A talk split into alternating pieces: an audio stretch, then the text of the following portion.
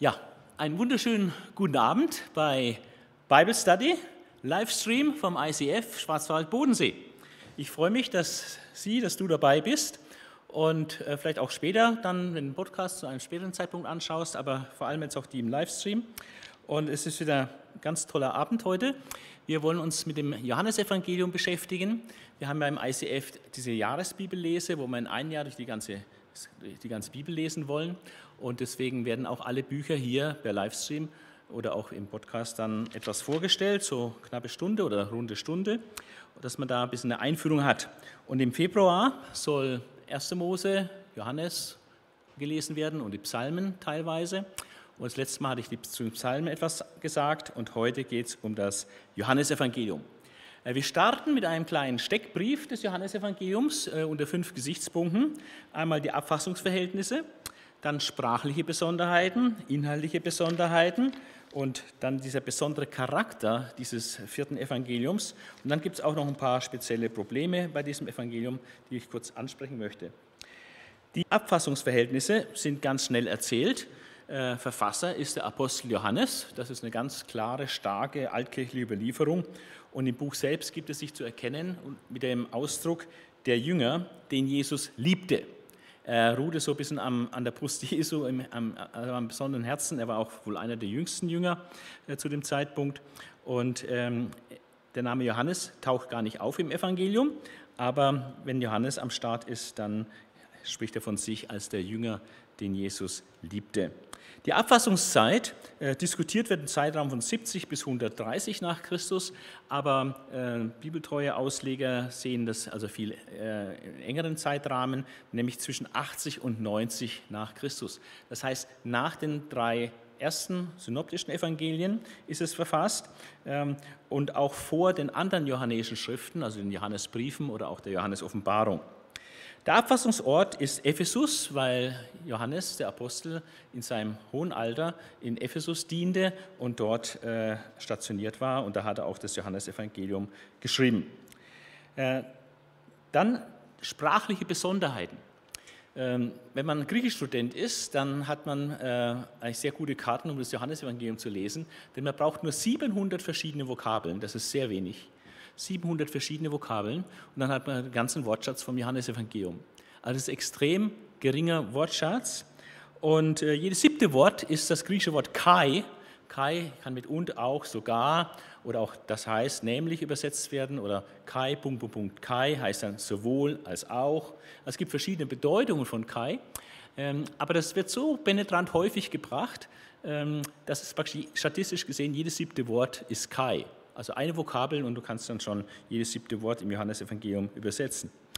Ähm, der ähm, sprachliche Stil ist was ganz Besonderes, was wir hier im Johannesevangelium haben. Es ist Prosa, also Erzähltext, aber es ist Kunstprosa.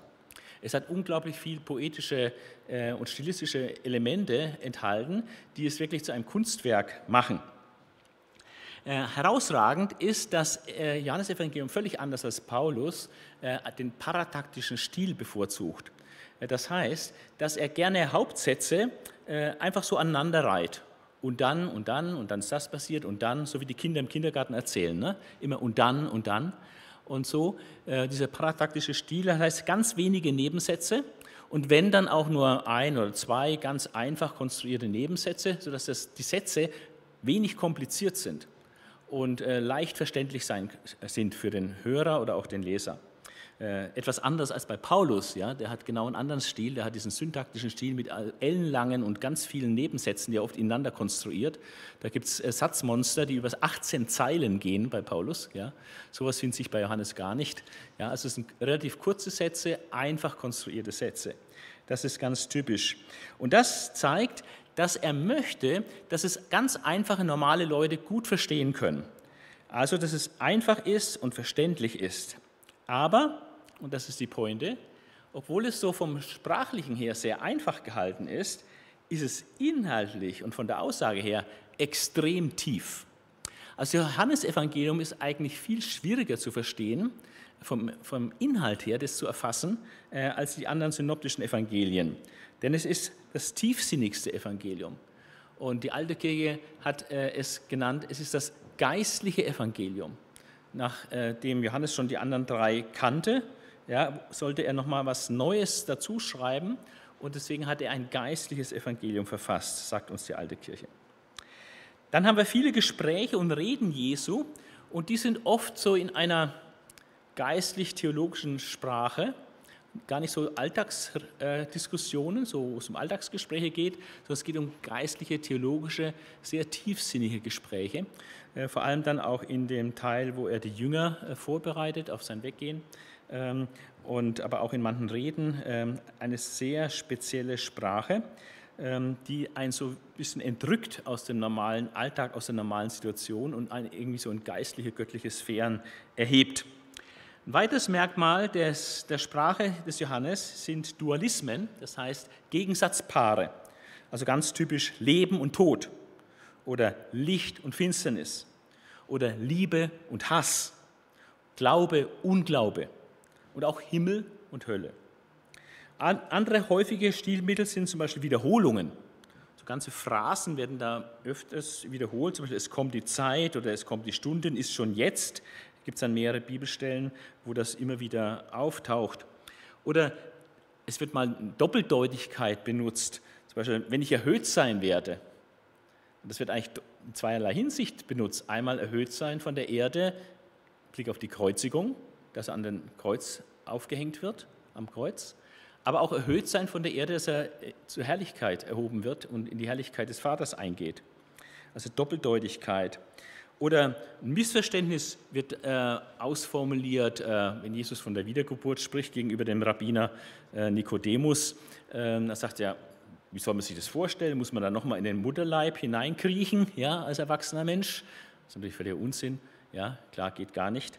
Ja, aber sowas äh, wird auch gebracht, das tut sehr ähm, einen ins Nachdenken bringen als Leser, wenn man solche Besonderheiten, so Stolperstein, wie so Stolpersteine hat. Oder einmal Ironie, er sagt, er geht weg, er meint, dass er zu seinem Vater in den Himmel zurückkehrt. Und dann denken die Leute, ja, äh, will er Selbstmord begehen oder will er in die Diaspora verschwinden und abhauen aus Israel? Ja, also solche fast ironische äh, Sachen. Dann hat Johannes ganz bestimmte Lieblingsvokabeln. Äh, das merkt man äh, einmal, wenn man einfach nur sieht, welche Vokabeln werden besonders häufig verwendet. Oder manchmal gibt es dann auch so Abschnitte äh, von vielleicht sechs, sieben oder auch zehn Versen, wo eine bestimmte Vokabel in einer unglaublich großen Häufigkeit erscheint. Ja, so Ballungen, Häufungen.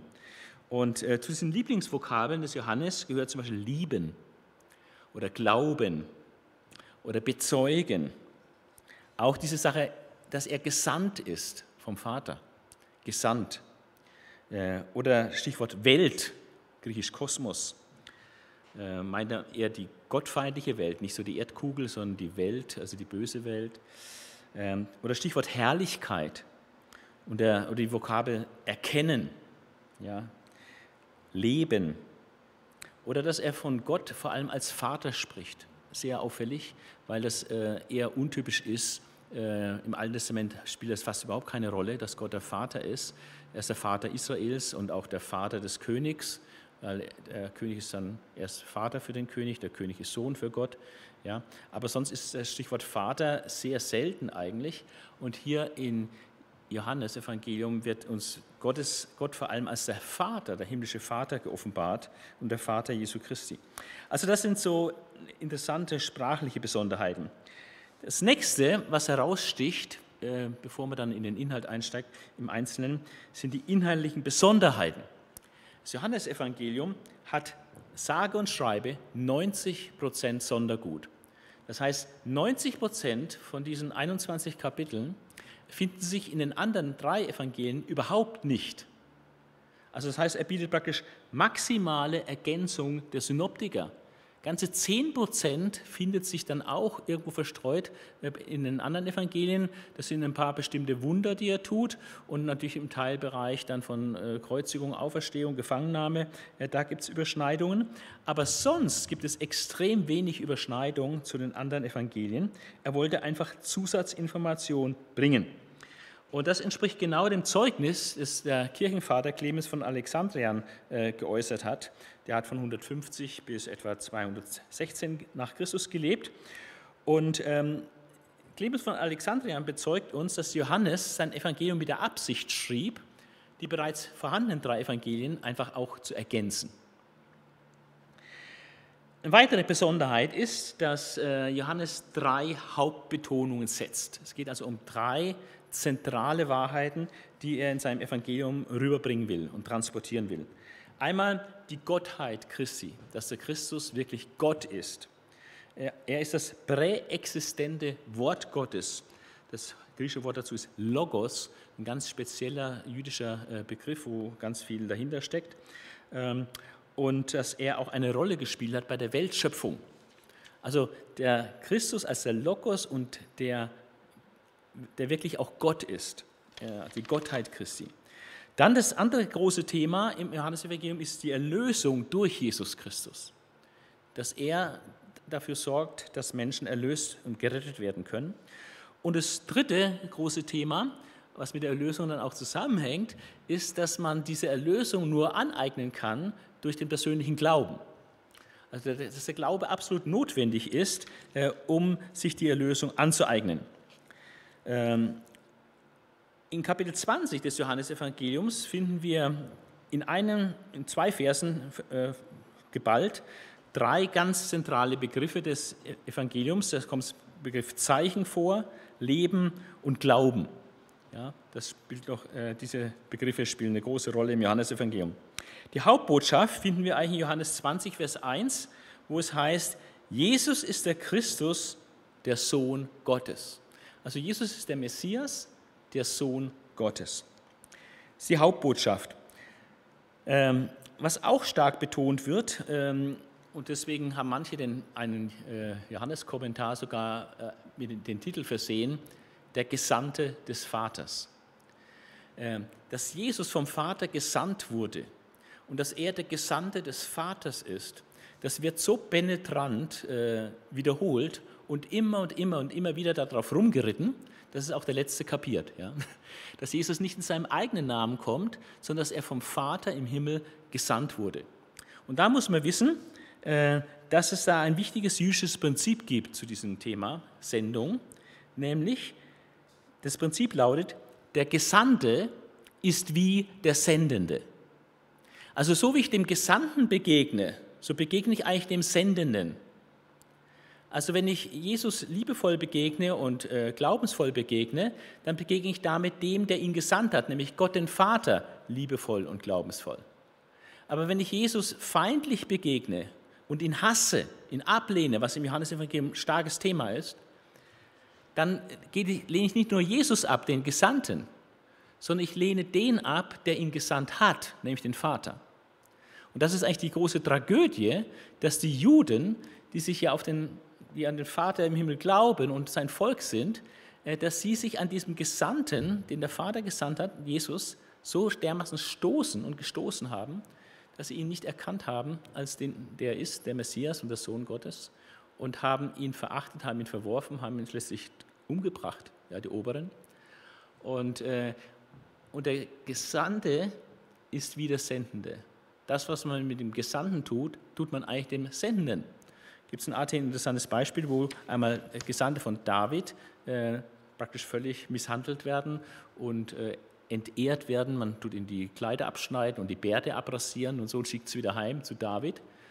Und das hat David natürlich überhaupt nicht gefallen, weil es war praktisch eine Ohrfeige gegen David. Und es hat, glaube ich, dann auch äh, Krieg äh, gegeben äh, gegen den Urheber dieser Demütigung und dieser Entehrung. Also wie der Gesandte, der Gesandte ist wie der Sendende. Ja. Und so wie man Jesus begegnet, so begegnet man praktisch den, der ihn gesandt hat, nämlich Gott.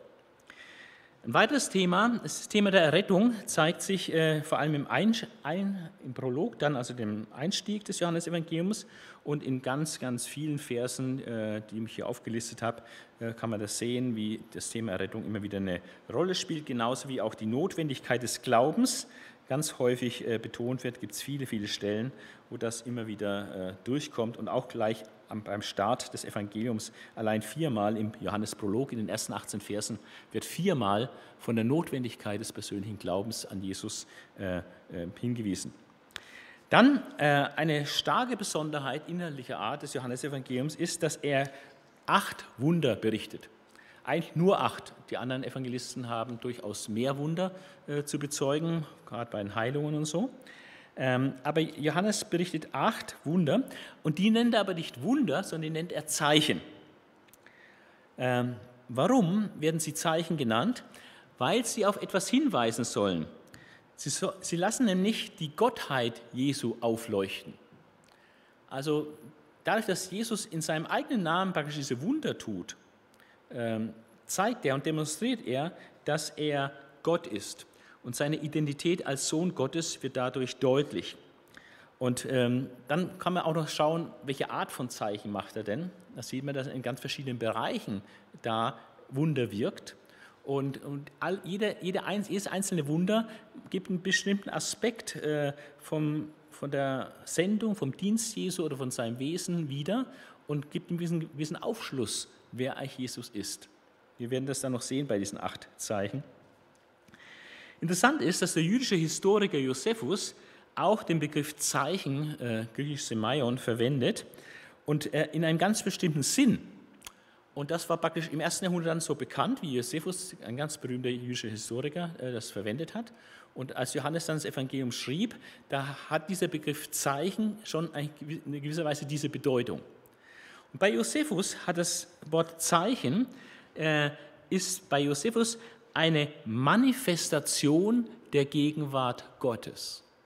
Und wenn man das praktisch als äh, Hintergrund voraussetzt, dass es so praktisch bekannt war in der damaligen Gesellschaft, und dann schreibt Johannes sein Evangelium und nennt die Wunder Jesu Zeichen.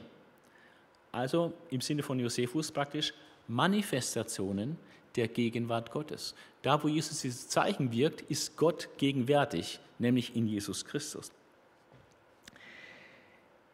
Die Zeichen sollen äh, ja, etwas bewirken. Äh, die Zeichen in Ägypten sollten bewirken, äh, dass das Volk zur Erkenntnis geführt wird, dass Gott Jahwe der Herr ist und Gott ist. Und so sollen auch die Zeichen, die Jesus dann äh, ausübt, äh, zur, das Volk zur Erkenntnis führen, äh, dass Jesus, der diese Zeichen tut, in seinem eigenen Namen diese Zeichen tut, dass Jesus der Herr ist, Gott ist. Neben diesen acht Wundern, die Zeichen genannt werden, haben wir dann noch sieben Ich Bin-Worte, äh, die einzigartig sind im Johannesevangelium. Und sie knüpfen an, das muss man wissen, bei den Ich Bin-Worten, das hat einen Hintergrund vom Alten Testament, nämlich als Jahwe, der Gott Israels, sich Mose offenbart. Und da geht es um die Frage, wie soll ich dich da bekannt machen im Volk, wie, wie heißt du, wie soll ich dich nennen? Und da offenbart sich Jahwe, Gott, als der Ich Bin ich bin, der ich bin oder der Seiende. Ja? Ähm, man kann es auch übersetzen, derjenige, der, als der ich mich erweisen werde. Ja? Und ähm, ein Jude hat es eigentlich sofort verstanden. Wenn Jesus sagt, ich bin, hat ein Jude damals sofort diese Anspielung an die Offenbarung, Selbstoffenbarung Jahwes bei Mose gedacht. Das hat er verknüpft. Das ist ganz klar die Parallele da. Und damit ähm, zeigt sich praktisch Jesus auch als Gott und Messias in diesen Ich bin worden. So wie Jahwe sich dem Mose mit Ich bin, der Seiende, äh, zu erkennen gibt, so gibt Jesus, tritt jetzt auf und sagt, ich bin. Der Charakter des Johannesevangeliums, der vierte Punkt bei diesem Steckbrief. Äh, die alte Kirche äh, hat klar Kenntnis davon, dass dieses Johannesevangelium das letzte der vier kanonischen, also biblischen Evangelien ist. Und es ist ganz bewusst im Gegensatz zu den ersten drei als ein geistliches Evangelium äh, gekennzeichnet worden. Nicht, dass das andere ungeistlich wäre, aber das andere ist eher so, sagen wir mal, materiell. Ja, einfach so, die Fakten werden da berichtet, also der, das Leben Jesu, seine Werke, seine Taten und so weiter. Aber hier haben wir viel mehr so die geistliche Interpretation. Wer ist eigentlich dieser Jesus? Und äh, die Reden, die er gehalten hat und so weiter. Also ein geistliches Evangelium. Äh, Rudolf Bultmann, äh, einer der, denke ich, einer der größten Verführer, theologischen Verführer und Irrlehrer des 20. Jahrhunderts, ein gefeierter Theologe natürlich, der viele Anhänger hatte, Bultmann-Schule begründete, ähm, aber in sehr vielen irrte und auch nicht an, die, an das stellvertretende Sühneopfer Jesu geglaubt hat, er hat nicht an die Wunder geglaubt, er hat nicht an die leibliche Auferstehung Jesu geglaubt, von daher auch nicht an die Wiederkunft Jesu geglaubt, also, aber Theologe, ja. Ähm, und er hat in der wichtigen ähm, Kommentarreihe, der griechisch-exegetische Kommentar zum Johannesevangelium, hat er verfasst. Und da ist sprachlich sehr viel zu lernen von ihm, aber geistlich-theologisch hat er etliche Böcke geschossen. Ähm, und Bultmann hat das Johannesevangelium aufgefasst als eine gnostische Verfälschung des Evangeliums. Das ist der Theologieprofessor Rudolf Bultmann, hat das Johannesevangelium als gnostische Verfälschung des, des Christentums äh, interpretiert, dass also hier äh, diese Leibfeindlichkeit und äh, Jesus ein nur begabter Mensch und so ähm, wurde alles verfälscht und es ist praktisch Irrlehre. In manchen Teilen Irrlehre, was wir im Johannesevangelium finden, nach Bultmann. Ich hatte dann mal als junger Student einer Vorlesung von Otto Michel beigewohnt, der war Judaist und einer der, äh, ein starker Gegner von Bultmann und hat ihn also zeitlebens immer wieder Paroli geboten. Und er hat auch äh, Bibelkommentare geschrieben, aber er war Judaist und er hat dann mal eine Vorlesung gehalten. Und da war er schon alt, 80 oder so. Und ähm, hat dann in seiner unnachahmlichen Art gesagt, das Johannesevangelium ist das jüdischste aller Evangelien. Also es war also echt äh, original, äh, der Otto Michel, ich schätze ihn außerordentlich, das jüdischste aller Evangelien. Und das stimmt. Also keine gnostische Verfälschung des Christentums, sondern das jüdischste aller Evangelien. Und wir sehen das an einer ganz starken Verflechtung zwischen Johannesevangelium und dem Alten Testament. Es gibt einen interessanten neuen Bibelkommentar, äh, der jetzt ganz frisch rausgekommen ist, ich glaube vor zwei Monaten oder so. Das Neue Testament jüdisch erklärt. Und das sind, äh, weiß ich, 25 oder mehr Autoren, äh, jüdische Autoren, nicht Juden Christen, sondern Juden, die nicht an Jesus glauben, die aus ihrer jüdisch nicht Jesusgläubigen Sicht das Neue Testament erklären. Und das ist hochinteressant. Natürlich äh, kann man nicht mit allem übereinstimmen, was sie sagen. Ja? Sie erkennen ja Jesus nicht wirklich als Sohn Gottes an. Aber sie geben unheimlich viel Hintergrund, wie man das mit jüdischen Augen eigentlich sieht, was in, in, der, dem Neuen Testament steht. Und da kann man ganz, ganz viel lernen, haben sehr viele Exkurse, verschiedene Themen, ganz toll aufbereitet. Ist natürlich auch viel Bibelkritisches dabei. Also es ist durchaus mit großer Vorsicht zu genießen aber äh, prüft alles das Gute behaltet. Man kann hier sehr, sehr viel lernen. Und ich habe auch manches noch gelernt, äh, was Sie zum Johannesevangelium schreiben, äh, hier äh, die Autor, der Autor, ähm, und habe das hier teilweise mit eingebaut. Also wir haben 16 direkte AT-Zitate im Johannesevangelium, das ist relativ wenig eigentlich. Ähm, nur drei davon aus der Septuaginta, also der griechischen Übersetzung des Alten Testaments, die anderen sind eher eigene Übersetzungen. Aber wir haben sehr viele Anspielungen äh, ans Alte Testament. Also bestimmt wesentlich mehr als 16 äh, noch Anspielungen, äh, die vom Alten Testament her dann erklärt werden können. Der ganze theologische Hintergrund ist voll das Alte Testament. Auch die Methoden der Bibelauslegung, die Jesus benutzt in seinen Reden oder wie er auch mit den Pharisäern, Schriftgelehrten argumentiert, erinnern an Zeitgenossen, zum Beispiel an Philo von Alexandrian. Da gibt es äh, interessante Parallele äh, in der Brotrede von Jesus und was Philo von Alexandrien äh, auch zum Essen des Manna und so weiter sagt. Ähm, und auch äh, mit Josephus gibt es Parallelen und auch wesentliche Parallelen zu den Schriftrollen am Toten Meer. Also Jesus ist da in diesem gleichen theologischen Klima unterwegs ähm, und da ist eben sehr viel jüdisches, jüdische Färbung mit drin. Ja, zum Beispiel in den Schriftrollen am Toten Meer, in dieser Gemeinderegel, da ist der Gegensatz zwischen Licht und Finsternis äh, ganz krass, Riesenthema. Und das ist bei Jesus auch ein ganz krasses Riesenthema, äh, Licht und Finsternis, dieser Dualismus. Ja.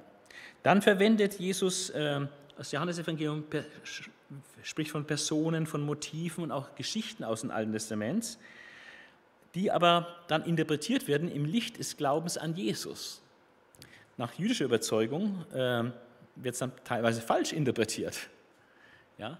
Aber äh, nach christlicher Überzeugung ist es genau die korrekte Interpretation von diesen alttestamentlichen äh, Sachen. Ja. Aber wir sehen, wie das Alte Testament äh, unglaublich im Hintergrund steht. Äh, und ohne Kenntnis des Alten Testaments tut man vieles überhaupt nicht raffen. Ähm, auch ähm, zahlreiche Parallelen zu Quellen aus der Zeit des Zweiten Tempels und der Rabbinen sowie Hinweise auf jüdische Praktiken finden sich im Johannesevangelium. Also, es ist das jüdischste aller Evangelien. Das ist bestimmt korrekt. Und je mehr man mit dem Alten Testament, auch mit dem Judentum vertraut ist, äh, desto mehr wird man vieles verstehen, was manchmal ein bisschen geheimnisvoll ist. Auch zum Beispiel, wenn wir noch sehen bei der Gliederung dann, wie manches äh, einfach von Fest zu Fest, die ganzen Feste, jüdischen Feste spielen eine Riesenrolle. Jesus taucht immer auf dem Fest auf. Das ganze Johannesevangelium spielt eigentlich nur hauptsächlich an Festen, jüdischen Festen ab. Oder nach geografischen Gesichtspunkten, da werden also ganz klar unterschieden, eben Samaritaner, Galiläa und so weiter. Das hat alles äh, in jüdischer Sicht eine, eine ganz große Bedeutung. Galiläa der Heiden, da hat man drauf herabgeschaut von Jerusalem aus. Oder Samariter ist man gar nicht durchgelaufen, da man, will man sich nicht verunreinigen, da will man gar keinen Kontakt haben und so. Und wenn dann finden dann im Johannesevangelium Sachen, was dann in Samarien geschieht, wo ein frommer Jude gar nicht den Fuß hingesetzt hätte, sondern lieber 20, 30 Kilometer Umweg macht, damit er da nicht durchlaufen muss. Aber Jesus hat dann in Samaria bestimmte Dinge zu tun, die er da tun muss und tun will ja, dann ist es auch vom jüdischen Hintergrund nochmal eine ganz andere Geschichte. Es ist nicht nur Samaria, sondern es ist das Gebiet, wo der Jude normalerweise nicht hingeht. Ja. Okay, also solche Dinge. Also es ist, mit Sicherheit ist es das jüdischste Evangelium.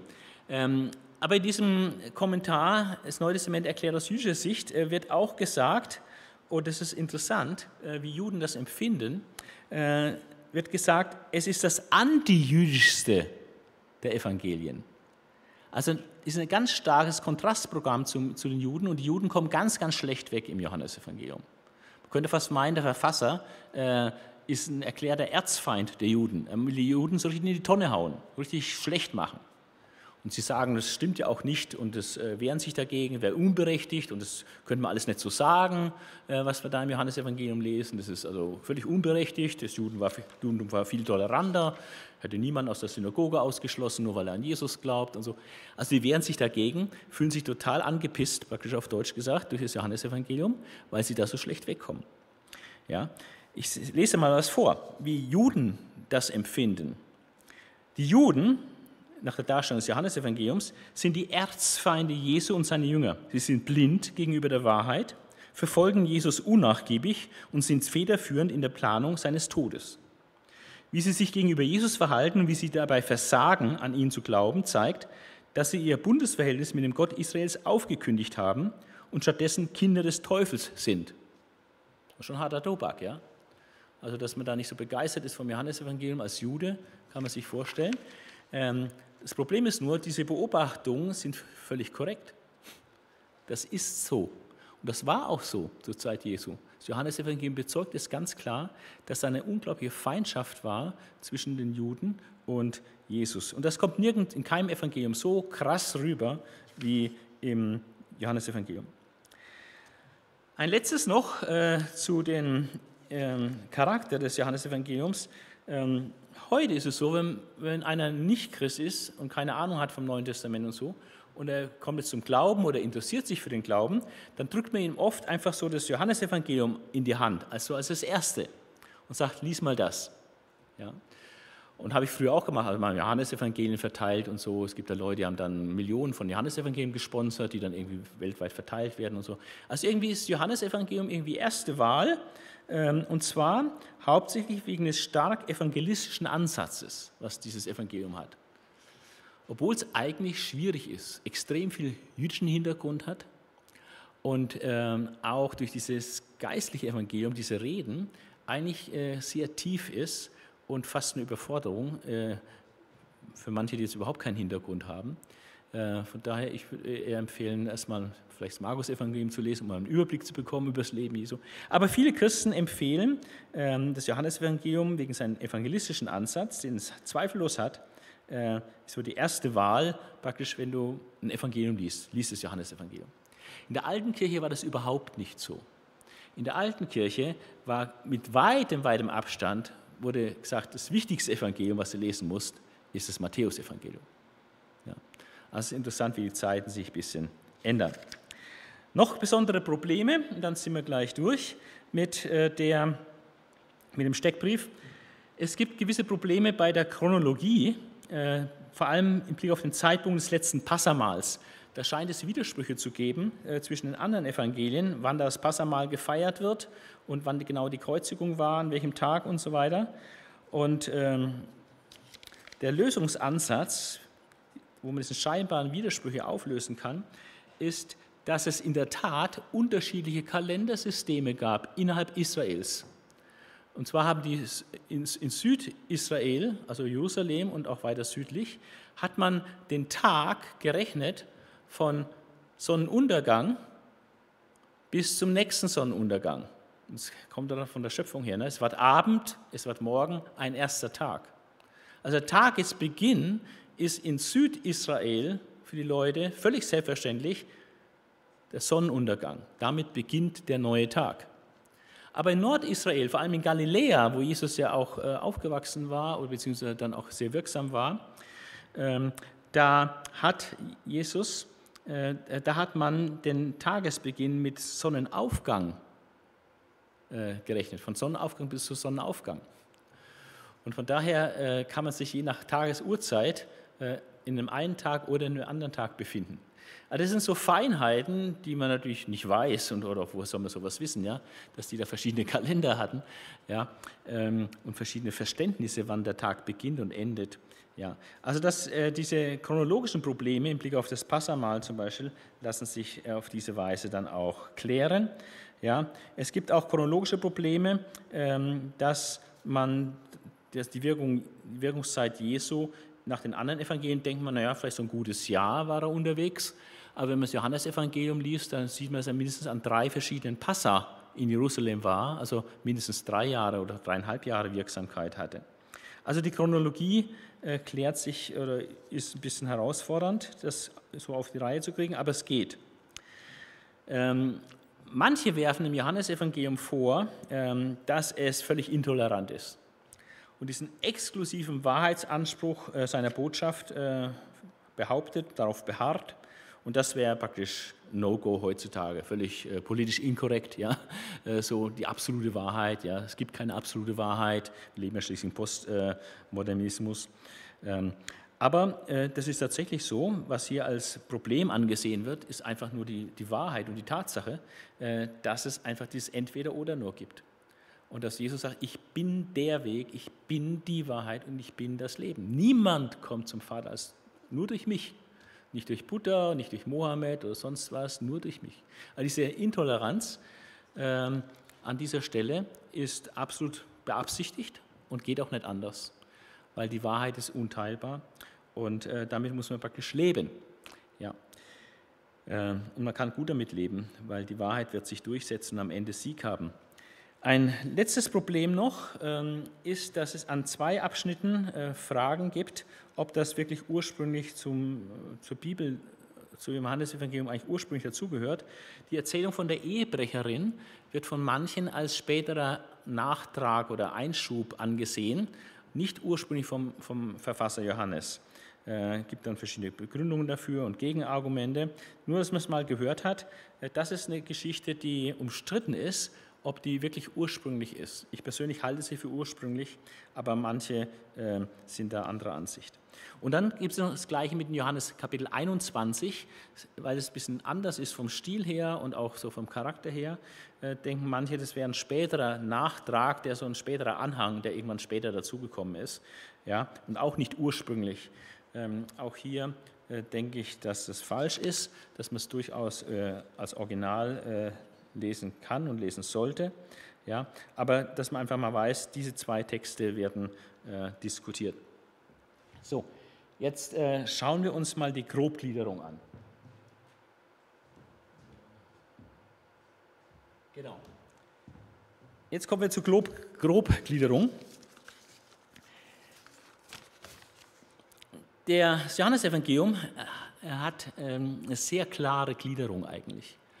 Und ähm, die habe ich jetzt bei, in der Bibel von äh, John MacArthur äh, gefunden, äh, wo ich mich recht gut, äh, die sehr, sehr gut fand, diese Klärung, auch was so die Feinklärung betrifft, äh, folge ich ihm da ziemlich stark, jetzt auch in diesen Ausführungen und äh, fand es sehr gut. Ich habe dann mal die Verse ausgerechnet, wie viele Verse das dann jeweils hat. Ähm, und ähm, wie viel Prozent eigentlich das dann am Gesamtevangelium ist. Also wir haben einen Prolog und einen Epilog. Also ein Einstieg mit 18 Versen. Die ersten 18 Verse ist der Prolog. Hier geht es um die Menschwerdung des Sohnes Gottes als Einstieg äh, in das ganze Evangelium. Wir werden es dann genauer anschauen. Äh, aber vom Umfang sind es nur 2% des ganzen Evangeliums, 18 Verse. Und dann gibt es einen Epilog ganz am Ende, so, so ein Schlusswort, zwei Verse nur, ähm, die Fülle der Worte und Taten des Sohnes Gottes, ja, dass alle Bücher der Welt es nicht fassen würden, wenn man es aufschreiben wollte, zwei Verse, nur 0,2 Prozent. Also äh, einen schmalen Rand, oben und unten ganz, ganz schmalen Rand als quasi Einbettung des Johannesevangeliums. Und dazwischen sind fünf Hauptgliederungspunkte, aber unterschiedliche Länge und Gewichtung. Äh, es beginnt sehr einfach von Kapitel 1, Vers 19, also unmittelbar an den Prolog angeschlossen, bis zum Ende von Kapitel 4 haben wir dann die Vorstellung des Sohnes Gottes. Wir werden, dann, wir werden dann abschnittsweise durch das Johannesevangelium einfach mal durchmarschieren kurz und das sehen, was da jeweils dann so äh, inhaltlich kommt. Äh, da wird der Sohn Gottes vorgestellt durch verschiedene Personen und so weiter. 17 Prozent Umfang äh, von den Versen her, 17 Prozent Umfang des Evangeliums. Dann der nächste Punkt ist der große zentrale Block mit 48 Prozent des Evangeliums. Also fast die Hälfte ist der dritte Punkt hier, Widerstand.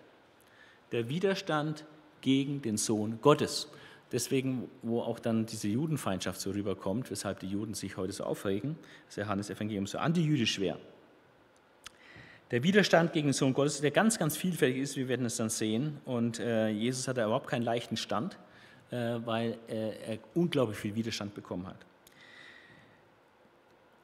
Aber auch dieser Abschnitt ist inhaltlich gesehen nicht so schwierig. Also kann man noch gut verstehen. Ich finde eigentlich den schwierigsten, äh, inhaltlich den anspruchsvollsten Bereich, eigentlich dann den nächsten Punkt, die Vorbereitung der Jünger.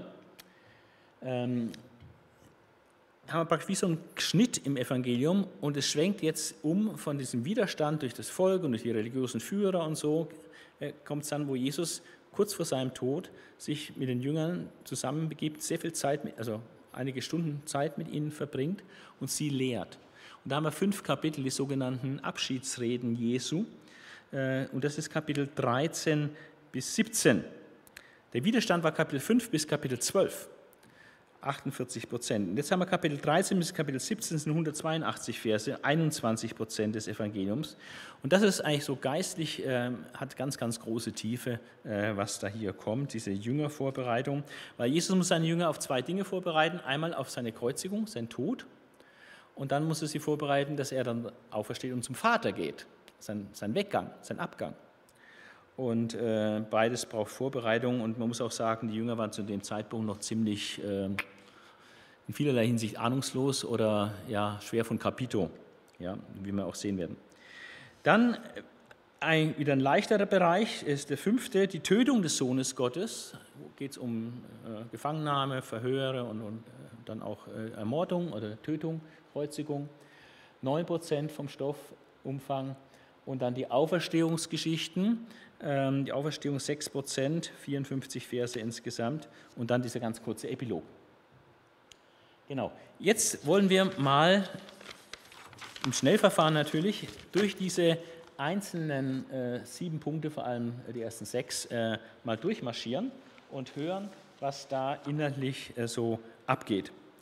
Der Johannesprolog, die ersten 18 Verse, äh, in diesem in dieser Einführung ins Evangelium wird praktisch ein riesiger Bogen gespannt von der Ewigkeit äh, bis zu dem Leser von heute. Ja? Also ein Riesenbogen wird gespannt. Ähm, die Präexistenz Christi, dann die Menschwerdung Christi und dann die Frage, ob man diesen Jesus glaubt oder nicht glaubt. Und das ist bis, bis zum heutigen Tag die entscheidende Frage im Leben jedes Menschen. Und es ist äh, zum Zweiten ist dieser Johannesprolog auch ein faszinierender Blumenstrauß von theologischen Stichworten oder Schlagworten, die dann im weiteren Verlauf des Evangeliums äh, eine Rolle spielen. Und ähm, ich will mal kurz äh, zeigen, was inhaltlich einem da äh, begegnet. Kann man ganz kurz mal so runterfahren, Vers für Vers. Es beginnt mit der Präexistenz und der Gottheit des Logos. Und der Aufenthaltsort des Logos war im Schoß des Vaters, in der, ewigen, in der Ewigkeit, in der himmlischen Herrlichkeit beim Vater. Und dieser Logos war, dieses Wort Gottes, Logos, war auch beteiligt bei der Weltschöpfung. Also, dass er eigentlich der Mittler war, durch den Gott die Welt geschaffen hat. Durch das Wort hat er es geschafft, durch den Logos, durch Christus. Und dieser Logos ist Leben und er ist auch Licht. Ja.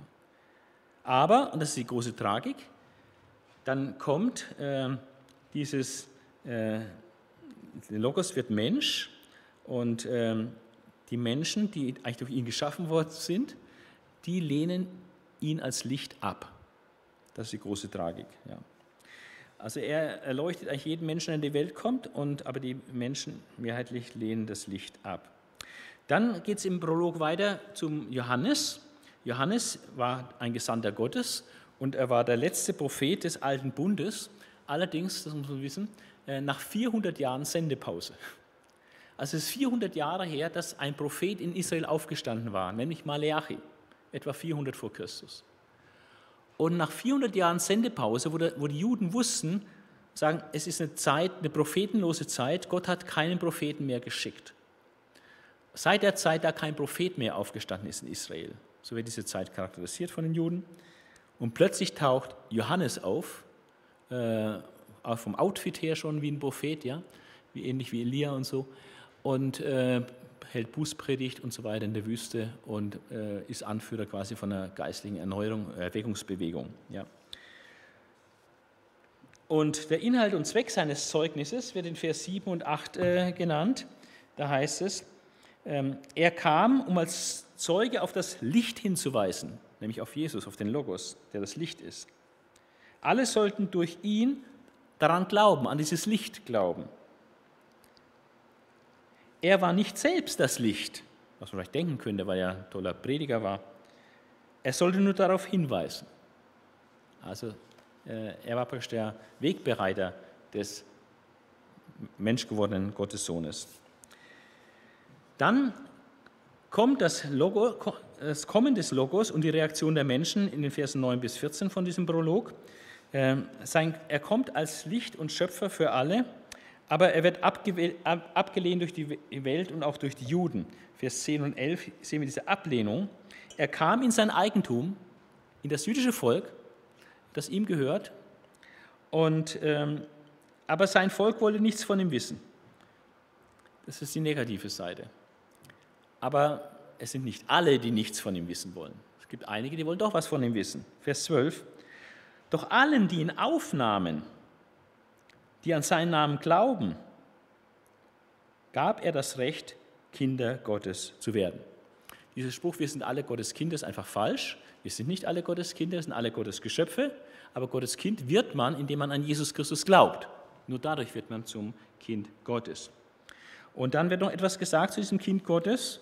Ähm, diese Aufnahme geschieht durch Glauben und es hat etwas zu tun mit einer Zeugung aus Gott oder Neuschöpfung aus Gott. In Vers 13 heißt es, sie, also die, diese Kinder Gottes, die, die Jesus aufnahmen, die an seinen Namen glauben, sie wurden das nicht aufgrund natürlicher Abstammung, durch menschliches Wollen oder den Schluss eines Mannes, sondern durch eine Geburt aus Gott. Zum Beispiel von Gott gezeugt, von Gott geboren. Also nicht äh, durch natürliche Geburt bekommt man das mit, sondern Kind Gottes wird man durch eine Zeugung durch Gott. Ja, das, was die Bibel dann auch Wiedergeburt nennt. Wir kommen Kapitel 3 nochmal drauf. Dann ähm, sein Kommen als Mensch und Sohn Gottes in Vers 14 äh, vom Prolog. Er, das Wort, wurde Mensch und lebte unter uns. Also der, der vor aller Zeit, vor der Schöpfung schon bei Gott war, bei der Schöpfung äh, mitgewirkt hat, der wird Mensch und kommt auf die Erde. Das ist die die große Sensation, eines der größten Wunder überhaupt. Ähm, und dann heißt es, wir haben seine Herrlichkeit gesehen, eine Herrlichkeit voller Gnade und Wahrheit. Gnade und Wahrheit. Diese Bundestreue, Chesed, Gnade, äh, Gnade, Bundestreue Gottes und Wahrheit, wie sie nur der einzigartige Sohn vom Vater bekommen hat. Also, das ist dann die Gnade und Herrlichkeit, die man dann sieht. Dann hat äh, Johannes der Täufer Zeugnis abgelegt von, von Jesus und auch, dass er präexistent ist.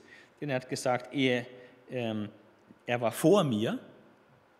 Er war vor mir, er existierte schon, bevor ich existierte. Und dann kommt noch das Zeugnis des Apostels Johannes ähm, in Vers 16 bis 18. Äh, wir alle haben aus seinem unendlichen Reichtum Gnade und immer wieder Gnade empfangen. Durch Mose wurde das Gesetz gegeben, alter Bund, Gesetz, da musste was tun. Durch Mose wurde das Gesetz gegeben, aber durch Jesus Christus sind Gnade und Wahrheit zu uns gekommen. Gnade, Vergebung, dass das auch von Gott geschenkt bekommt, was wir eigentlich tun sollen. Ja. Wenn er uns den Geist gibt und all diese Dinge. Gnade und Wahrheit sind zu uns gekommen. Niemand hat Gott jemals gesehen, nur der eine und einzige seiner Art, der an der Seite des Vaters selbst Gott ist, hat uns Aufklärung über Gott gegeben oder hat uns Gott geoffenbart. Also, wenn wir wissen wollen, wer und wie Gott ist, äh, Jesus ist der absolut Zuständige dafür, der uns das sagen kann, denn er war äh, an der Seite des Vaters. Das ist äh, der Prolog. Dann kommt die Vorstellung des Sohnes Gottes, äh, Vers 1,19 bis Ende von Kapitel 4. Und das ist nach Personen geordnet und nach geografischen Räumen geordnet, wie wir gleich sehen werden. Ähm, es ist sehr leicht verständlich, ich kann es ganz kurz machen, weil ich dann lieber andere Schwerpunkte setzen möchte. Also ähm, der Sohn Gottes wird jetzt durch verschiedene Personen einfach vorgestellt und immer wieder andere Aspekte von Jesus werden vorgestellt.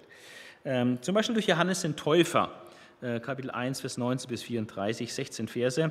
Ähm, da sind die religiösen Führer bei Johannes dem Täufer und dann sieht er Jesus und sagt, siehe, das ist das Lamm Gottes, welches der Welt Sünde trägt.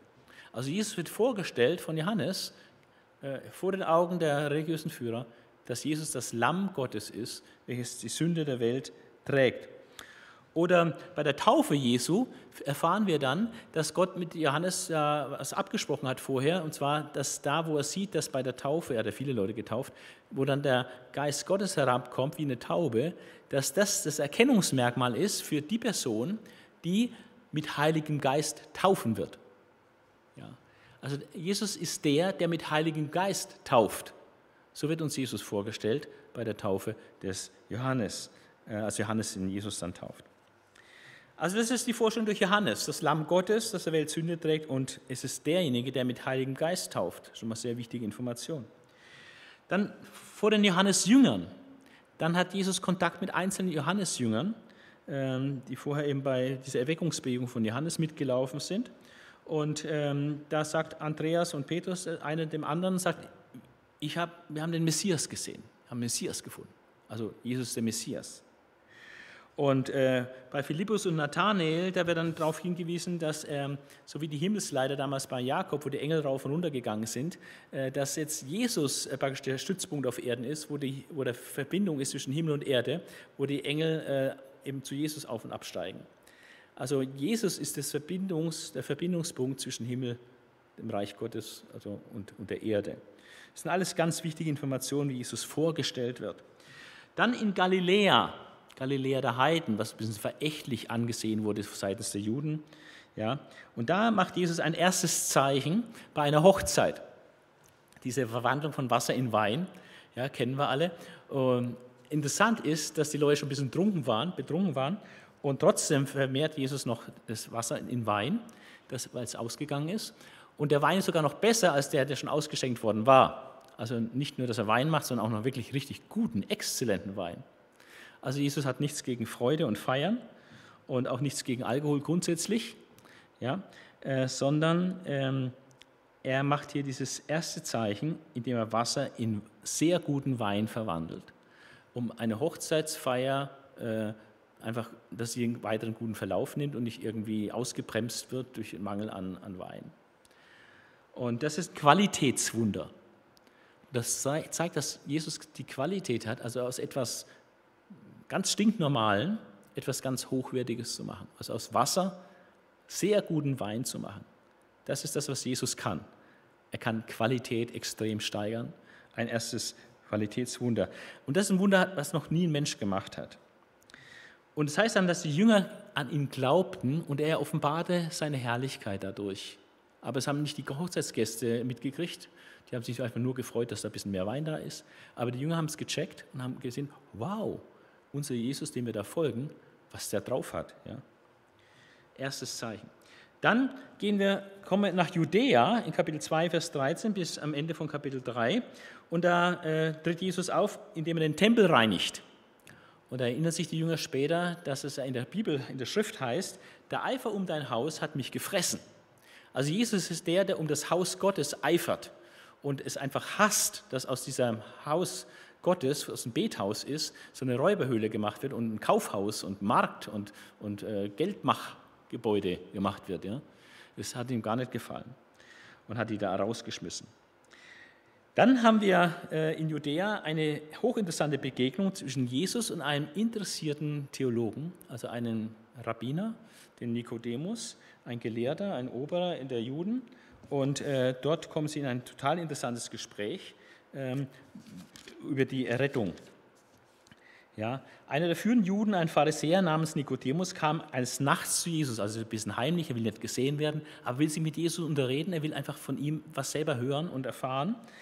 Rabbi sagte er, wir alle wissen, dass du ein Lehrer bist, den Gott uns geschickt hat. Also er erkennt ihn als von Gott gesandt an. Warum? Denn deine Wunderzeichen beweisen, dass Gott mit dir ist. Also er hat es genau gecheckt, was die Wunder bewirken wollen, dass man sieht, Gott ist mit diesem Jesus. Ich versichere dir, erwidert Jesus, wenn jemand nicht von neuem geboren wird, kann er das Reich Gottes nicht einmal sehen. Man muss von neuem geboren werden. Das sagt es diesem theologischen Rabbiner, also diesem Theologen. Äh, du musst von neuem geboren werden, auch du.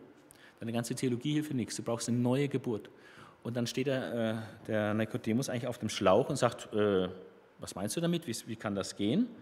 Ja, und sagt, ähm, wie kann ein Mensch denn geboren werden, wenn er schon alt ist? Ja, wandte Nikodemus ein. Er kann doch nicht wieder in den Bauch seiner Mutter zurückkehren und ein zweites Mal geboren werden. Also Neugeburt, also neue leibliche Geburt durch den Mutterleib und so. Äh, natürlich Unsinn, hat Jesus gar nicht gemeint. Ja, ich versichere dir, wieder Jesus, und bestätige es noch einmal. Wenn jemand nicht aus Wasser und Geist geboren wird, kann er nicht in das Reich Gottes kommen. Das ist ein absolutes No-Go. Du kannst nicht ins Reich Gottes kommen, es sei denn, du wirst aus Wasser und Geist geboren. Von daher ist es extrem wichtig zu wissen, was ist das, diese Geburt aus Wasser und Geist? Und habe ich die schon? Bin ich schon wiedergeboren? Also ich selbst war christlich, religiös, ich war in der Kirche engagiert, aber ich war noch nicht wiedergeboren. Ja, das, das es. Man kann da toller Mitarbeiter in der Kirche sein, aber noch nicht wiedergeboren sein. Aber wie wird man wiedergeboren? Aus Wasser und Geist. Und da gibt es jetzt fünf Meinungen dazu. Und äh, zwei sind akzeptabel, vielleicht auch drei, und zwei sind völliger Unsinn, aber die sind die, die am meisten geglaubt werden. Also die erste Frage ist, wenn Jesus vom Wasser spricht, meint er wirklich H2O, also Wasser. Und dann gibt es drei Möglichkeiten, wenn er wirklich Wasser meint. Das eine ist, dass sie sagen, äh, Wasser ist ein Bild für die natürliche Geburt. Denn wenn die Fruchtblase platzt, kommt da Wasser raus. Und so ist dieses aus Wasser und Geist, meint die natürliche Geburt, äh, plus die geistliche Geburt, eben die Wiedergeburt. Das ist das, was Jesus hier sagen will. Du musst zweimal geboren werden. Natürlich aus Wasser und Geist. Das ist die eine Möglichkeit zu verstehen. Das ist durchaus akzeptabel. Vielleicht nicht das Beste, aber es ist akzeptabel. Die andere ist, sie bringen das mit irgendeiner Taufe in Verbindung und sagen, es ist die Taufe des Johannes. Weil eine Johannestaufe steht ja für Buße. Also Jesus will sagen, du musst geboren werden aus Buße und Geist. Dann kannst du ins Reich Gottes kommen. Ähm, andere wieder, die interpretieren dann hier die christliche Taufe rein, obwohl Jesus eigentlich gegenüber Nikodemus ja gar nicht von der christlichen Taufe hat sprechen können, denn die, die gab ja noch gar keine Gemeinde Jesu, gab noch gar keine christliche Taufe. Eigentlich völliger Unsinn. Aber das ist das, was eigentlich so in den Großkirchen normalerweise angesehen wird. Aus durch Taufe und den Geist.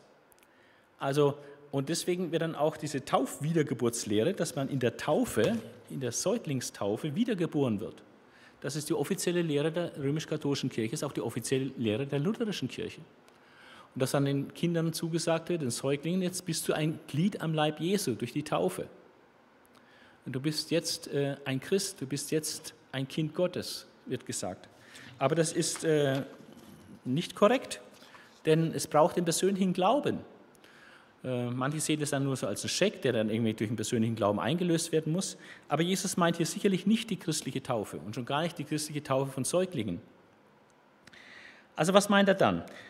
Eine zweite Möglichkeit ist, neben Wasser als H2O, also als buchstäbliches Wasser zu sehen oder als Bild eben für die Johannistaufe oder für die christliche Taufe, Wasser als ein Symbol zu nehmen für entweder das Wort Gottes oder als Symbol zu nehmen für den Geist Gottes. Beides ist äh, möglich, auch biblisch bezeugt. Das Wort als Wasser, Wasserbad im Wort und so. Oder ähm, Ströme lebendigen Wassers werden fließen, sagt er in Kapitel 8. Äh, meint er aber von dem Geist, der da kommen wird und so. Also Wasser kann tatsächlich als ein Bildwort sein für Geist oder ein Bildwort für das Wort Gottes. Und es das heißt ja auch im Petrusbrief, glaube ich, dass äh, wir wiedergeboren worden, nicht aus vergänglichem Samen, sondern aus unvergänglichem Samen, nämlich aus dem Wort Gottes. Das Wort Gottes ist definitiv notwendig, um wiedergeboren zu werden. Es ist bloß die Frage, ob Jesus hier meint, aus Wasser, sprich aus dem Wort Gottes und dem Geist. Das ist möglich, theologisch auf jeden Fall korrekt. Es ist die Frage nur, ob Jesus das hier wirklich meinte. Oder ob es äh, vielleicht noch besser ist zu sagen, Wasser ist hier ein Bildwort für den Geist Gottes, weil es auch an anderen Stellen im Johannesevangelium ein Bildwort für den Geist Gottes ist. Dann würde Jesus sagen, es sei es wird jemand wiedergeboren aus Wasser, nämlich aus Geist aus dem Heiligen Geist, sonst kann er nicht in das Reich Gottes kommen. Und das scheint durchaus vielleicht die beste Lösung hier zu sein, weil im weiteren Verlauf spricht Jesus nicht mehr von der Geburt aus dem Wasser, sondern nur von der Geburt aus dem Geist. Und das ist äh, dann sehr interessant, als es äh, nur noch um den Geist Gottes geht. Äh, es schließt sich dann in dieser Begegnung eine Predigt von Johannes dem Täufer an äh, über das ewige Leben den Glauben an Jesus. Dann kommen wir nach Samaria auch hier Vorstellung des Sohnes Gottes in Samaria. Da haben wir das Zeugnis von der samaritanischen Frau. Ähm, und da stellt sich Jesus vor als der, der das lebendige Wasser gibt und gibt sich dann ihr auch als Messias zu erkennen. Dann haben wir das Zeugnis vor den Jüngern, äh, dass er einfach immer beschäftigt ist, die Werke Gottes zu wirken, dass das Essen gar nicht so wichtig ist. Äh, wichtig ist, dass er es tut, was Gott ihm aufgetragen hat. Das Feld ist weiß zur Ernte, es fehlt aber an Arbeitern, deswegen soll man Gott bitten um Arbeit für die Ernte. Und dann wird Jesus aufgrund des Zeugnisses von der Samariterin eingeladen von den Samaritern, auf die die Juden total herabschauten, weil die ja praktisch äh, falschgläubig sind. Ja, die glauben verschiedene Dinge ganz anders als die Juden und die Samariter sind gar keine echten, richtigen Juden und äh, ist praktisch eine Konkurrenzveranstaltung. Und die haben auch ein Konkurrenzheiligtum, äh, nämlich auf dem Berg Garizim haben die ihr Heiligtum, nicht in Jerusalem im Tempel und so. Und äh, von daher sind die sehr verachtet und ein Jude, ein frommer Jude, der was auf sich hält, hat keine Gemeinschaft, keinen Kontakt mit Samaritern. Aber Jesus geht genau dahin, trifft sich am, am Brunnen mit dieser Frau, dass ein Rabbiner oder ein Mann eine Frau anspricht, ist schon ganz ungewöhnlich und unnormal in der damaligen Gesellschaft. Dann ist es noch eine, eine Frau, die ja viele Männerprobleme hat, ja, viele, mit vielen Männern dann schon zusammen war, also eine ehebrecherische Frau sozusagen. Und jetzt hat sie wieder, wieder einen, aber mit dem ist er gar nicht verheiratet, also äh, un, äh, uneheliches Verhältnis. Und er sagt ihr das alles auf den Kopf zu, so erkennt sie, dass er ein Prophet ist und vermutet, er ist vielleicht sogar der Messias. Und dann kommen dann die Leute, die ganze aus der Stadt, und wir sehen, dass sie ihn mit offenen Händen und Herzen aufnehmen.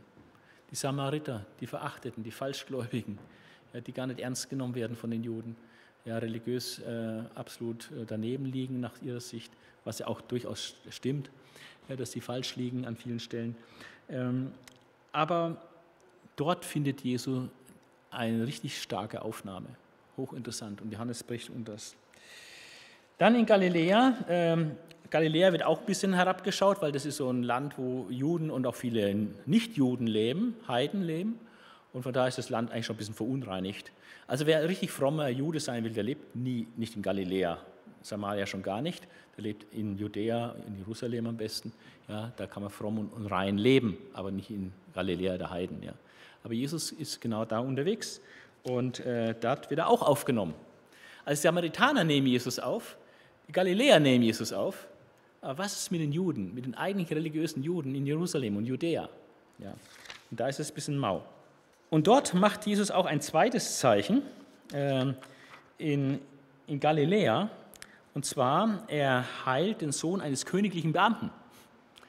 Also, äh, und es ist eine Fernheilung.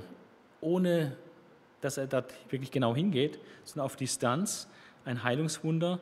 Und das zeigt diesen enormen Glauben dieser königliche Beamte. Er sagt, also, äh, brauchst du ein Wort zu sagen, äh, dann, dann äh, geschieht das Wunder.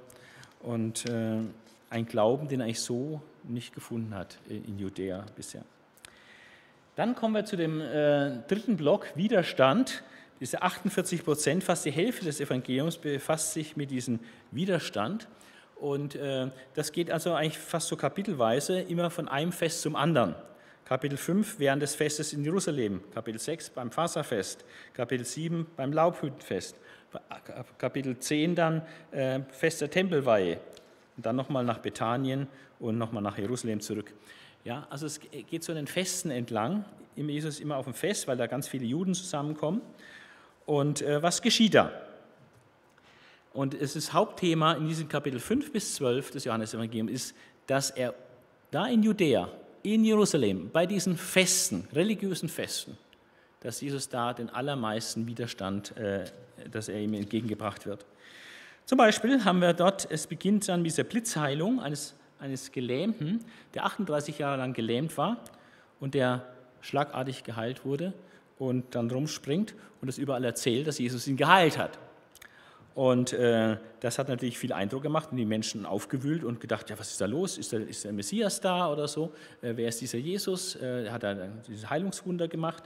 Aber die jüdischen Religionsführer, äh, die wollen das gar nicht wahrhaben und äh, lehnen das ab und glauben nicht, dass Jesus irgendeine besondere Bedeutung hat, obwohl dieses Wunder eigentlich nicht zu leugnen ist.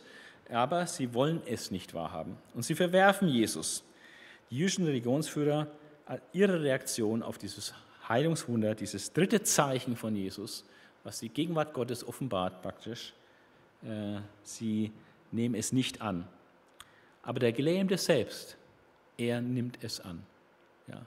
Ein armer Tropf, ja, totaler Außenseiter, äh, der am Rand der Gesellschaft lebt. Wenn du 38 Jahre lang krank bist, gelähmt bist und da ich Bethesda sitzt und wartest, dass da der Engel kommt, das Wasser berührt, dass du vielleicht eine Heilungschance hast, 38 Jahre, da ist jemand, der spielt in der Gesellschaft überhaupt keine Rolle, wird überhaupt nicht beachtet.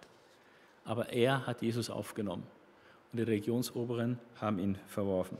Dann beim Passafest macht Jesus ein weiteres Zeichen, das vierte Zeichen, die Speisung der 5000. Da geht es um Quantität, ein Quantitätswunder, dass alle Menschen satt werden von ein paar Broten und Fischen.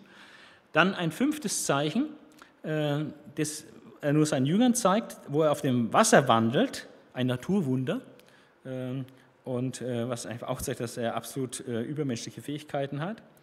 Und da schließt sich dann am nächsten Tag in Kapernaum in der Synagoge, also bei den Juden, äh, eine lange Diskussion an, wo er eine Brotrede hält und eigentlich dieses vierte Zeichen mit dieser Speisung der 5000 auslegt und auswertet. Und da kommt auch dann dieses erste Ich Bin-Wort, äh, wo er sagt, ich bin das Brot des Lebens. Er wird dreimal genannt in Kapitel 6. Ich bin das Brot des Lebens. Es geht gar nicht um diese, diese Brotvermehrung, war ein Hinweis darauf, dass Jesus das Brot des Lebens ist.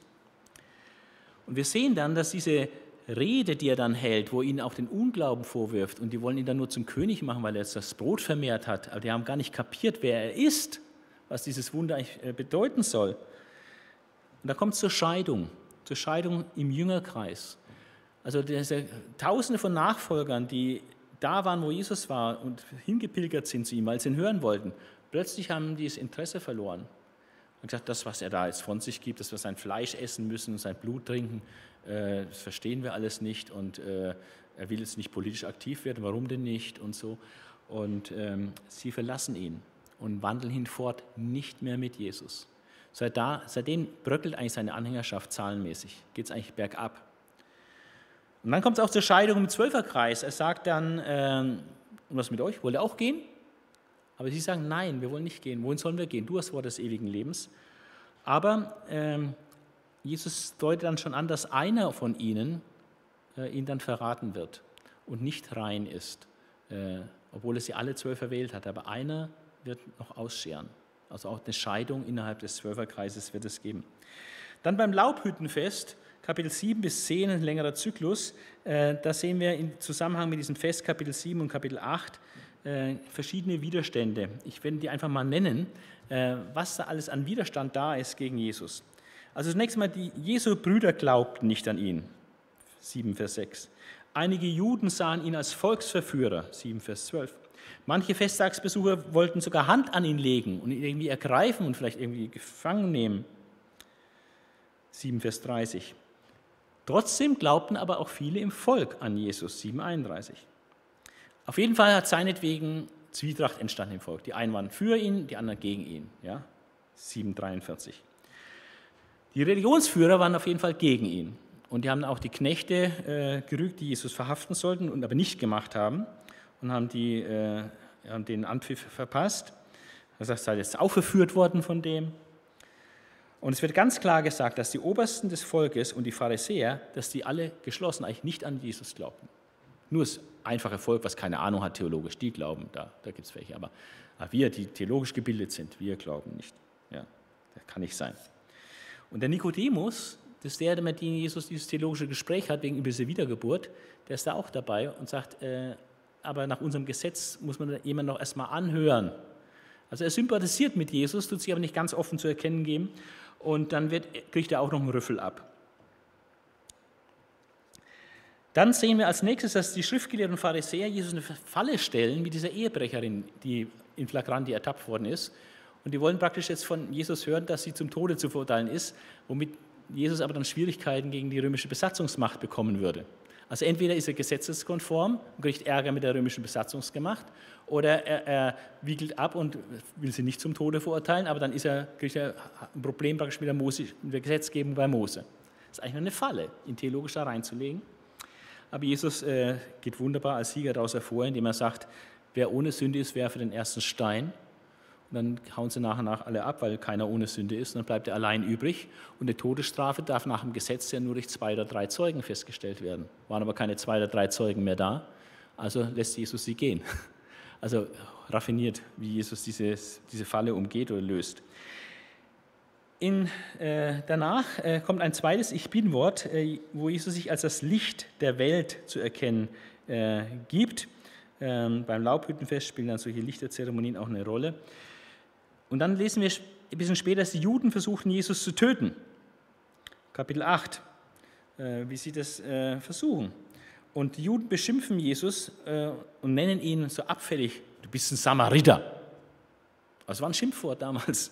Wenn man ihn beleidigen wollte, haben sie gesagt, du bist ein Samariter. Und dann haben sie noch einen draufgelegt und haben gesagt, und hast einen bösen Geist. Hast einen Dämon. Und ein, ein paar Verse weiter in Kapitel 8, Vers 59 wollen sie ihn sogar steinigen.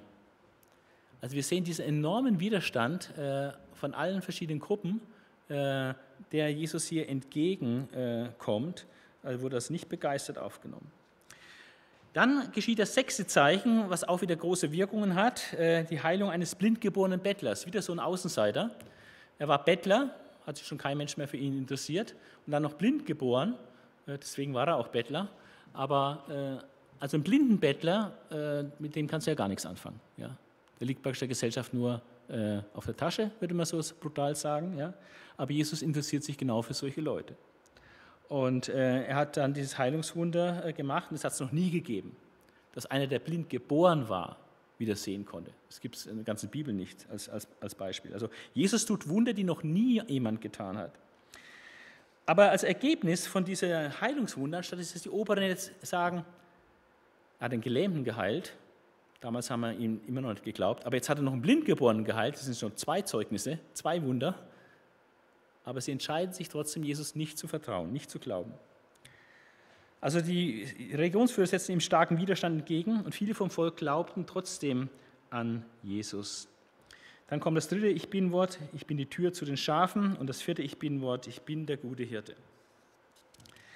Dann äh, haben wir Widerstand beim Fest der Tempelweihe, Widerstand in Bethanien wieder nach einem Zeichen von Jesus.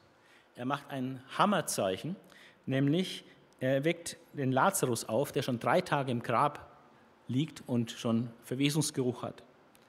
Er wird nach drei Tagen zum Leben erweckt. Ein, ein absolutes Wunder, was noch nie so geschehen ist.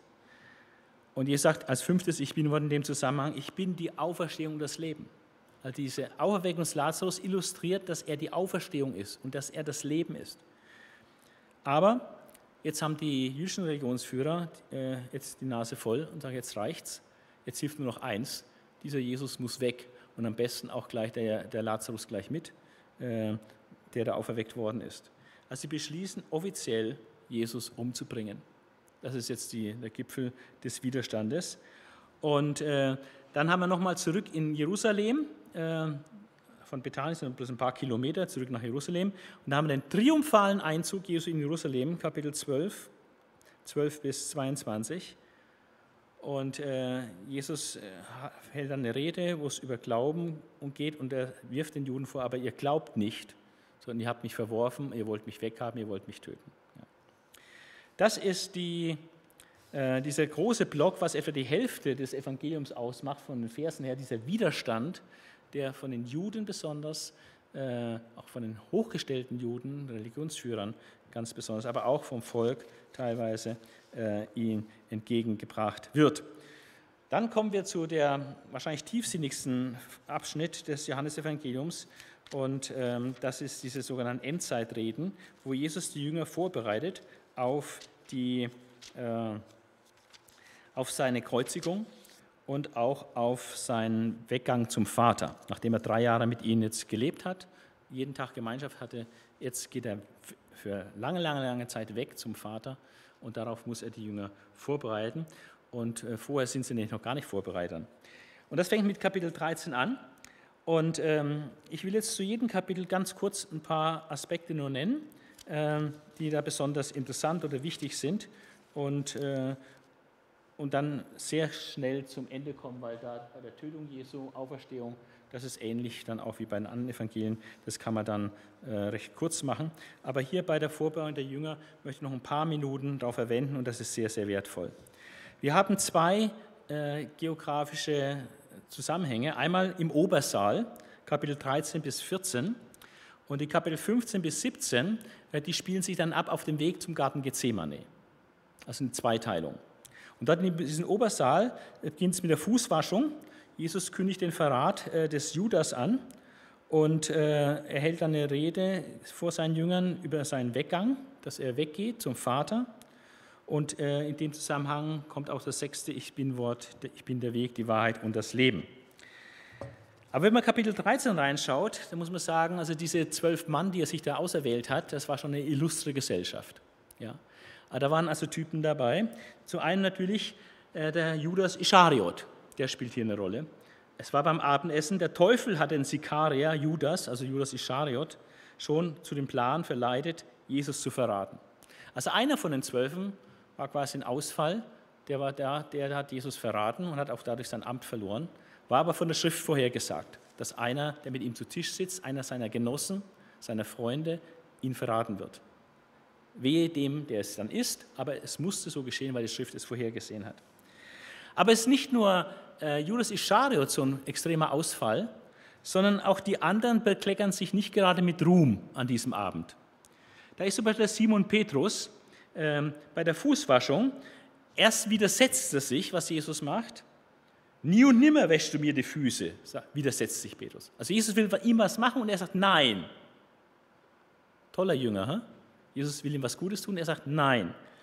Dann sagt er, du musst aber jetzt das zulassen, und auch wenn du es jetzt noch nicht verstehst. Und dann hat er, aber weiß es besser, hat einen Vorschlag. Ja, dann sagt er, ähm, wenn ich dich nicht wasche, hast du keine Gemeinschaft mit mir. Und dann sagt er, dann Herr, wasch mir nicht nur die Füße, sondern auch die Hände und den Kopf. Also erst widersetzt er sich und dann hat er noch eine bessere Idee, einen Vorschlag, wie man es besser macht. Also wenn du Chef bist, dann kommt ein Lehrling und er hat ja einen Vorschlag, wie du es besser machst, das kommt nicht so gut an. Ja? Und das ist also auch nicht so super, wie der Petrus das hier macht. Ja? Ähm, und dann in dem gleichen Kapitel kommt der Petrus noch mal, fällt er nochmal unangenehm auf. Also nicht nur, dass er sich erst widersetzt, was Jesus tun will, dann weiß er es besser und macht Jesus Vorschriften, wie er es machen soll. Und dann überschätzt er sich noch hoffnungslos.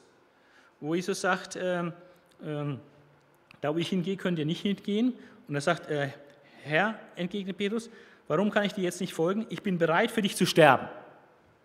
Maul groß aufgerissen, schnell dabei. Jesus sagt, mach mal langsam, ja? Äh, dein Leben willst du für mich hingeben?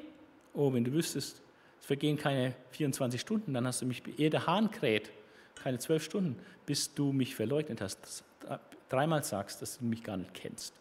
Aber du willst dein Leben für mich geben. Also der Petrus, der, der oberste und bedeutendste der zwölf äh, Jünger, äh, ist auch nicht gerade so die Superfigur hier. Ja? Aber dann gibt es noch zwei weitere äh, in diesem Zusammenhang, äh, die dann auch äh, nicht ähm, gerade äh, auffallen. Das ist der Thomas in Kapitel 14, Vers 4. Ähm, der Jesus sagt, den Weg dorthin, wo ich jetzt gehe zum Vater, den kennt ihr ja. Und der Thomas sagt, nö, nö. Herr, sagt Thomas, wir wissen nicht einmal, wo du hingehst, geschweige denn, dass wir wissen, wie der Weg dahin ist. Also Thomas hat keine Ahnung. Und der Philippus hat auch keine Ahnung.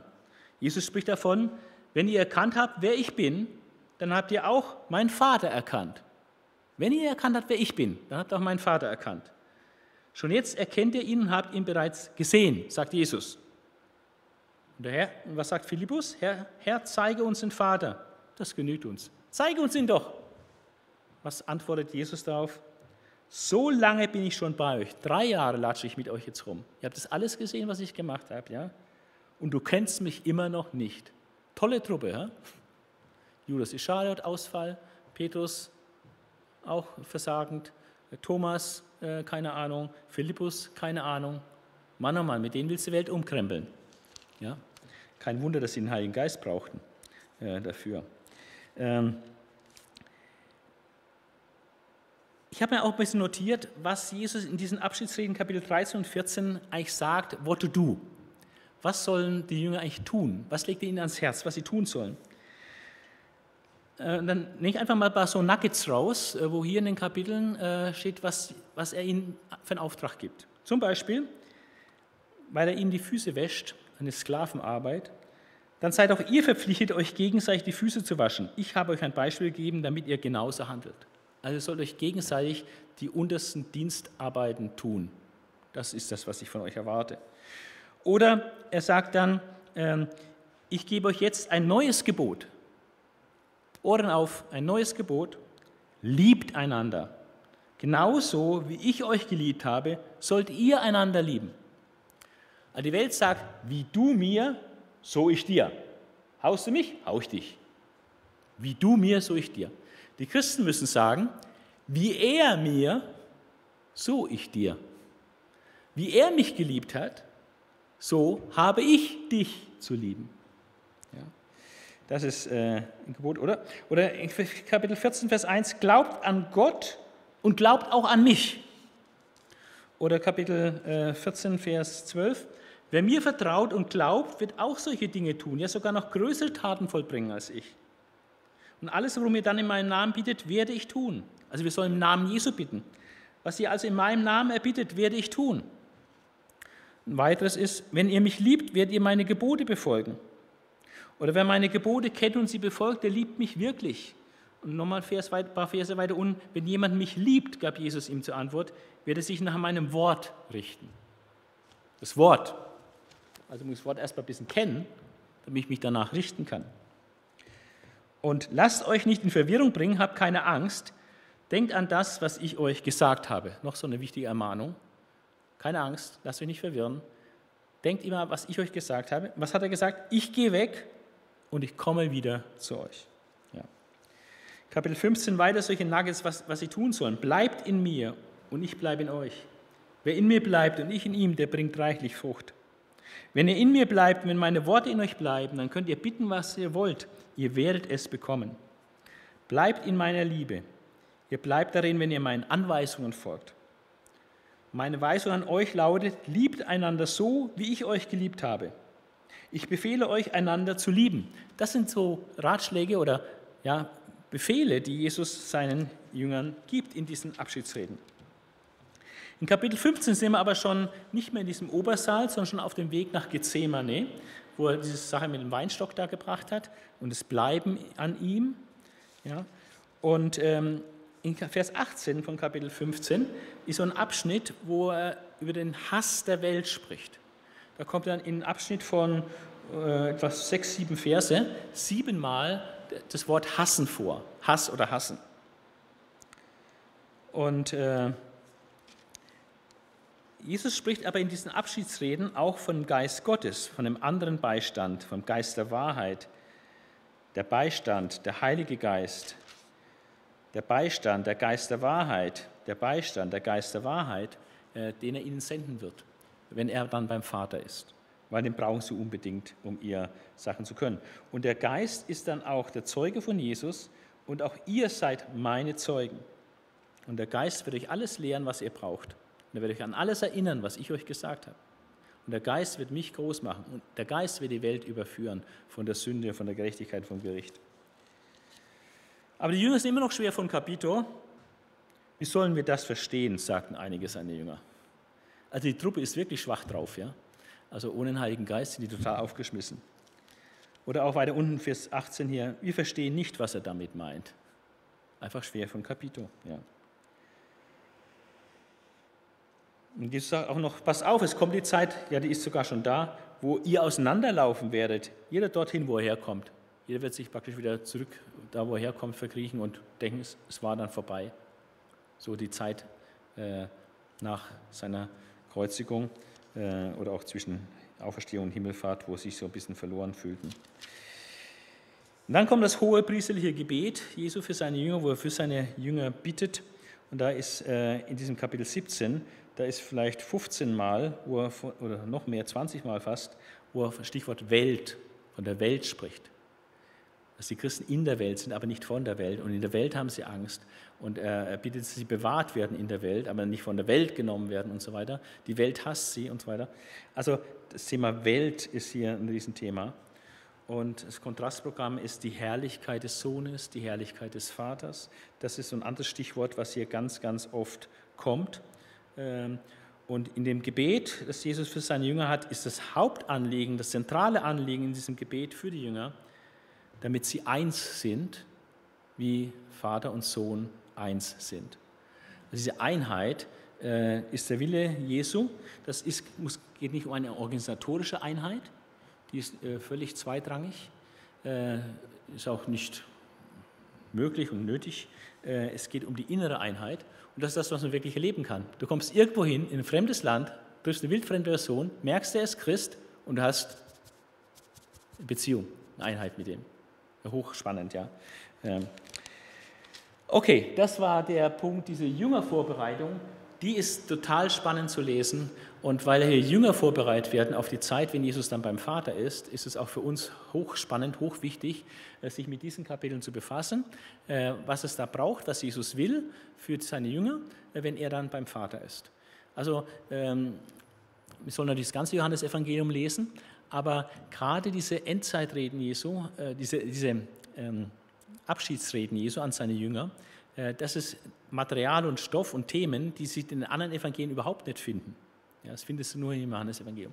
Und das ist sehr wichtig, sich mit diesen Kapiteln 13 bis 17 äh, intensiv zu befassen. Dann die Tötung Jesu, ähm, das läuft ab, ähnlich wie bei den anderen, auch wenn die Geschichten, die erzählt werden, äh, manchmal äh, etwa neue Aspekte bringen oder auch neue, neue Geschichten sind. Die Gefangennahme Christi, der Prozess gegen Christus vor den hohen Priester Hannas und Kaiphas, die Verleugnung des Petrus, dann auch vor Pilatus und dem Volk. Dann kommt es zur Kreuzigung Christi und zur Grablegung Christi. Also das ist, äh, da kann man nicht viel Neues schreiben, ja, äh, was die anderen Evangelisten geschrieben haben, obwohl äh, Johannes auch hier eine Reihe neuer Aspekte im Einzelnen bringt. Aber es ist an sich die Chronologie halt von der Gefangennahme bis zur Grablegung. Ja, das äh, kennen wir auch schon etwas von den anderen Evangelien. Ähm, und dann kommt die Auferstehung des Sohnes, Kapitel 20 bis 21. Ähm, hier geht es einfach auch nur chronologisch. Ähm, die Auferstehung Christi, die Tatsache, 20 Verse wird das äh, berichtet, äh, ein bisschen andere Aspekte. Äh, die Auferstehungsberichte der Evangelien ergänzen sich und geben ein Gesamtbild, wenn man alle Auferstehungsberichte zusammen anschaut. Die widersprechen sich auch nicht, auch wenn sie scheinbar sich widersprechen manchmal. Es sieht so aus, aber wenn man es genau untersucht, stellt man fest, das ist alles harmonisierbar. Man muss es nur richtig lesen und verstehen. Aber nicht nur die Auferstehung Christi, sondern was dann entscheidend ist, sind die Erscheinungen des Auferstandenen. Und äh, das ist interessant noch, ähm, wem erscheint er? Als erstem erscheint Jesus einer Frau. Und das würde man eigentlich nicht erwarten, denn eine Frau, das Zeugnis einer Frau hat damals nichts gezählt. Also vor einem Gericht waren zum Beispiel Schafhirten nicht zugelassen, die galten als notorische Lügner. Und Frauen waren nicht zugelassen vor Gericht als Zeugen, weil da konnten wir sich nicht drauf verlassen, was Frauen sagten. Ja? Ist ungefähr, was ein Kind sagt. Was ein Kind sagt, was eine Frau sagt, das zählt nicht. Ein Mann muss es sagen. Ein bisschen eine andere Zeit als heute. Ja?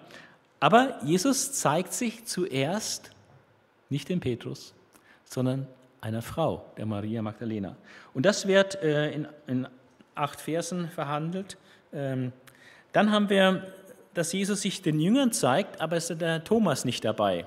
Der eine, der ein bisschen schwer von Capito war bei dem Abendessen da. Ähm, dann erscheint Jesus nochmal vor den Jüngern, wo der Thomas jetzt dabei ist und erteilt ihm und allen Jüngern eine riesige, wichtige Lektion und sagt, äh, weil der Thomas hat er gesagt, wenn ich es nicht mit eigenen Augen sehe, glaube ich es nicht. Dann erscheint Jesus und beschämt ihn. Er weiß das, was er gesagt hat. Und sagt, komm, hier, schau meine Nägelmale, leg deinen Finger rein. Glaubst du es jetzt? Ja, klar, glaubst du es jetzt. Du siehst es ja.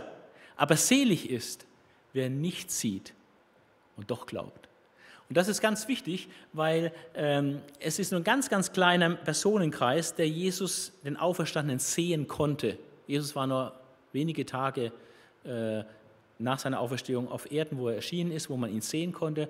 Einmal haben wir ihn 500 auf einmal gesehen, aber das sind limitiert, das ist also bestimmt keine Zahl, die größer ist als 600 Menschen, die ihn gesehen haben und die waren alle ein paar Jahrzehnte später tot.